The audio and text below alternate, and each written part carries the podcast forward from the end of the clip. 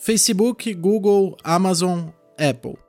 As quatro gigantes da tecnologia sob investigação no Congresso americano.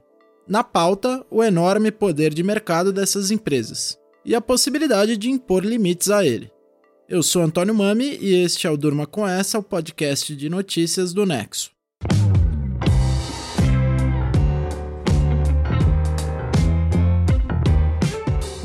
Olá, eu sou a Letícia Arcoverde e estou aqui hoje com o Antônio para apresentar esse podcast que vai ao ar de segunda a sexta, no fim da tarde e início da noite, sempre com notícias que podem continuar a ecoar por aí. Hoje é segunda-feira, 27 de julho de 2020. Hoje era o dia em que estava marcada uma audiência muito esperada nos Estados Unidos. Os CEOs de quatro das maiores empresas de tecnologia do mundo se apresentariam ao Congresso dos Estados Unidos para falar sobre o poder de mercado das companhias que dirigem. A audiência foi adiada para quarta-feira, dia 29. É quando Tim Cook, da Apple, Sundar Pichai, do Google, Jeff Bezos, da Amazon e Mark Zuckerberg, do Facebook, responderão a dúvidas de congressistas sobre possíveis abusos da posição monopolista dessas empresas nos mercados que elas atuam. Então vamos aproveitar para retomar essa história antes de quarta-feira. A audiência vai ser conduzida pela Comissão de Assuntos de Justiça da Câmara dos Deputados dos Estados Unidos, que investiga a atuação dessas empresas desde junho de 2019. Essa não é a única investigação nos Estados Unidos que mira as Big Techs, que é como essas empresas são conhecidas. A Federal Trade Commission, órgão americano de defesa da concorrência, uma força-tarefa dos procuradores gerais de 50 estados do país e o Departamento de Justiça de lá têm suas próprias investigações. No exterior, a União Europeia também investiga as Big Techs e, em 2019, chegou a multar o Google em 1 bilhão e meio de euros por práticas anticoncorrenciais. O tamanho dessas empresas não é novidade para ninguém, mas vamos dar aqui alguns números para ilustrar. Em 2019, o Google tinha 92% do mercado mundial de buscas. Seu sistema operacional, Android, estava presente em mais de 85% dos smartphones do mundo. O volume de dados dos usuários que a empresa controla faz dela uma opção imbatível para anunciantes. A gente está falando daqueles anúncios automáticos que são personalizados para você conforme o seu histórico de buscas. O que as autoridades americanas investigam é o monopólio da empresa nesse negócio de publicidade digital automatizada, onde o Google tem acesso aos dados de todo mundo e personaliza os anúncios do jeito mais eficiente possível. O Facebook é a rede social mais usada do mundo, com quase 2 bilhões e meio de usuários. A empresa também é dona do WhatsApp, com mais de 1 bilhão e meio de usuários, e do Instagram, com 1 bilhão de usuários ou seja, controla três das sete maiores redes sociais do mundo. A empresa é acusada de irregularidades no manuseio e na venda dos dados dos seus usuários. Críticos sugerem que essas três redes sociais, Facebook, WhatsApp e Instagram, deveriam pertencer a empresas separadas e que o governo americano deveria obrigar essa separação. A Apple é a maior fabricante de smartphones dos Estados Unidos, com cerca de 40% do mercado americano em 2019.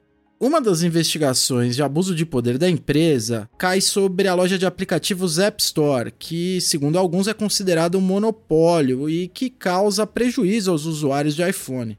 Ao exigir que donos dessa marca de smartphone comprem aplicativos através da loja oficial e cobrar uma comissão de 30% aos desenvolvedores, a Apple impõe uma taxa que os criadores de aplicativos acabam repassando aos clientes. Ao mesmo tempo, ela cria barreiras aos desenvolvedores que acabam tendo mais dificuldades para poder disponibilizar seus produtos na loja da Apple. Enfim, a Amazon. Dados de 2018 mostram que a loja virtual era responsável por metade do comércio eletrônico dos Estados Unidos, um número que certamente é maior neste 2020 de pandemia. Além de compras online, a Amazon oferece serviços de streaming, de entregas e de computação em nuvem, que aliás é o braço mais lucrativo da empresa. Todos esses negócios estão em alta, com as pessoas saindo menos de casa e os negócios pequenos enfrentando dificuldades. Bom, a Amazon também é um marketplace, ou seja, outras empresas podem vender seus produtos na sua plataforma, na plataforma da Amazon. Muitas dessas empresas, principalmente agora na pandemia e sobretudo nos Estados Unidos, onde a Amazon é soberana, só são viáveis vendendo seus produtos no marketplace da Amazon. E a empresa está sendo acusada de impor condições muito injustas a essas companhias para elas atuarem na sua plataforma, justamente porque sabe que em muitos casos elas não têm outra opção.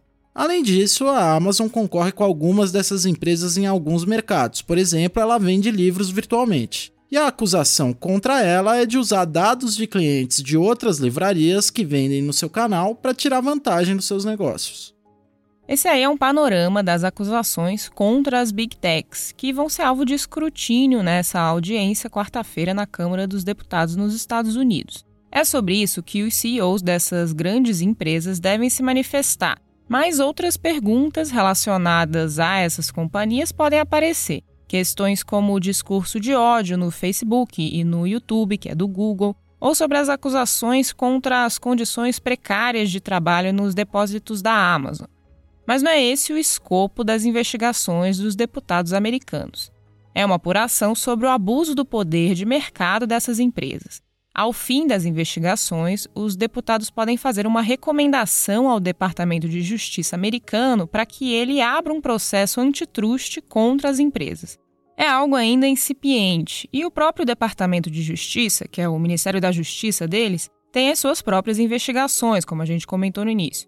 Mas uma recomendação vinda de parlamentares tem outra força. E essa audiência no Congresso também serve para colocar o tamanho dessas empresas nos holofotes. Vamos lá, primeiro é preciso que a gente explique o que é esse tal antitrust que a Letícia falou. O termo trust designa uma situação em que uma empresa ou pequeno grupo de companhias detém o controle total ou quase total de um segmento do mercado. Leis antitrust têm como objetivo principal atacar situações em que a ausência de competição pode prejudicar o consumidor final, já que situações de concentração podem gerar produtos de qualidade inferior e preços mais altos. O Brasil tem seu próprio órgão antitrust, o CAD, Conselho Administrativo de Defesa Econômica.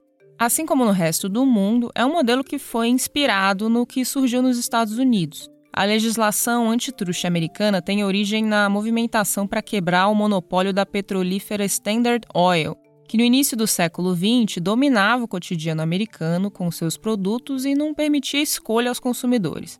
Em 1915, a Suprema Corte definiu que a empresa fosse dividida em 34 companhias menores. Coisa parecida aconteceu em outros mercados nessa época, como o de ferrovias, o de aço e os bancos. Essas decisões da Suprema Corte Americana no começo do século XX de separar empresas, vender suas partes, é uma das formas para agir contra a concentração excessiva de mercados, é a forma mais extrema delas. Outra forma é impor uma multa e obrigar as empresas a adotarem práticas que favoreçam o ambiente de concorrência nos mercados, ou que elas deixem de adotar práticas que sejam prejudiciais à concorrência.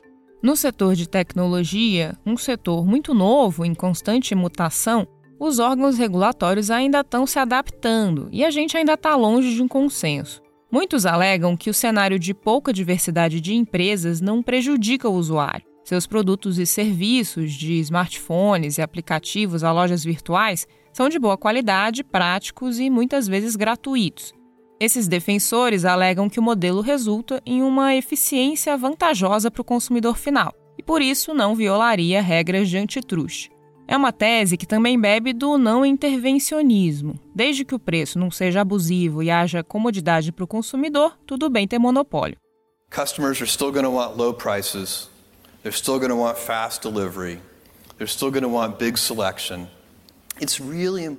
Esse aí que você ouviu é o homem mais rico do mundo, CEO da Amazon, Jeff Bezos. Ele estava falando para Bloomberg numa entrevista em 2018. Ele está indo justamente nessa linha que a Letícia mencionou. Ele diz aí que o consumidor quer serviço bom, entrega rápida, bons preços e que os políticos não podem demonizar as grandes empresas. Bom, cada uma das empresas que vão ser ouvidas no Congresso americano tem aí seus argumentos para as acusações que estão sendo feitas. O Facebook diz que concorre com o Twitter e o TikTok nas redes sociais. A Amazon vem dizendo que o seu marketplace impulsiona o comércio eletrônico em geral e, com isso, a concorrência. A Apple nega reiteradamente que imponha barreiras a aplicativos na App Store. E o Google sempre diz que sofre concorrência na publicidade digital e que os preços obedecem a uma dinâmica de mercado. Kevin McNamee, que é um consultor no ramo de tecnologia há décadas e foi um dos primeiros investidores do Facebook, escreveu um artigo de opinião para a revista Wired sobre o poder de mercado das Big Techs, tendo em vista esses depoimentos de quarta-feira.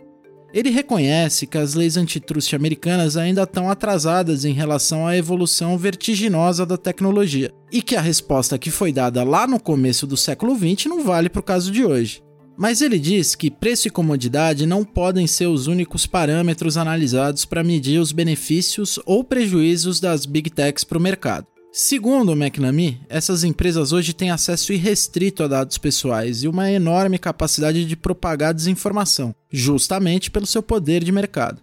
Ele argumenta que essa situação não é ruim só para a economia, mas também é ruim para a democracia. A ver o que dizem os CEOs das Big Techs na audiência de quarta-feira.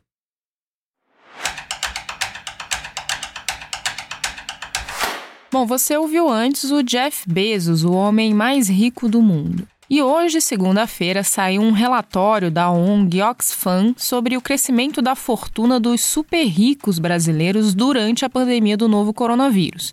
O redator Marcelo Rubissec, aqui do Nexo, está escrevendo um texto sobre isso. Marcelo, o que diz esse levantamento? Bom, basicamente o levantamento acompanhou os bilionários da América Latina e do Caribe desde o dia 18 de março até o dia 12 de julho. Aí ele comparou as fortunas desses bilionários entre esses dois dias se baseando na lista de pessoas mais ricas do mundo da Forbes. A conclusão é que a fortuna deles cresceu 17% nesse período, o que dá 48,2 bilhões de dólares, ou pouco mais de 250 bilhões de reais. Já entre os super ricos brasileiros, o patrimônio conjunto dos 42 bilionários também cresceu. Foram 34 bilhões de dólares a mais, o que dá mais ou menos 177 bilhões de reais. Vale a gente pontuar que muitos desses bilionários têm bastante dinheiro na forma de ações na bolsa de valores, e as bolsas do mundo todo sofreram quedas bem fortes em meados de março, que é quando o período do levantamento começa. Então você parte de um ponto mais baixo mesmo para esse levantamento. Mas ainda assim, os ganhos desde então são impressionantes e eles refletem o tamanho do poder financeiro que os super ricos têm. E esse enriquecimento está relacionado especificamente à crise do coronavírus?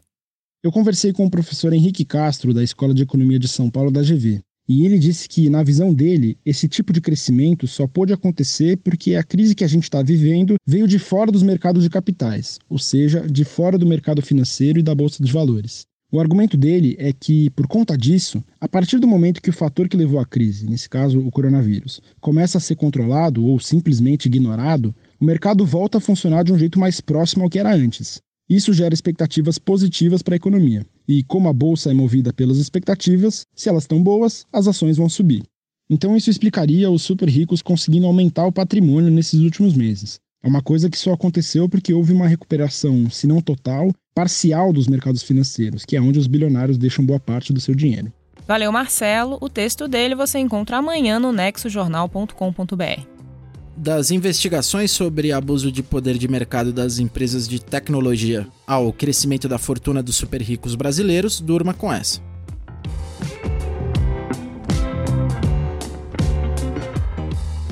Com roteiro de Antônio Mami, produção de Letícia Arcoverde, participação de Marcelo Rubissec e edição de áudio de Laila Moalen, termina aqui mais um Durma com essa. Até amanhã.